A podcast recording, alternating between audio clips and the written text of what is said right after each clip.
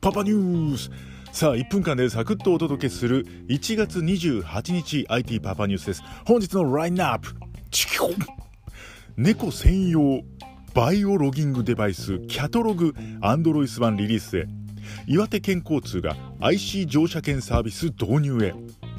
好きな時に好きなだけ個別入会せずにフィットネスが楽しめる ZEEM そしてメインの話題はフレンドファンディング polca サービス終了へという話題でございます。この詳しく聞きたいなと思ったあなたぜひ Voicy のパパニュースの方で各ニュース読み上げております。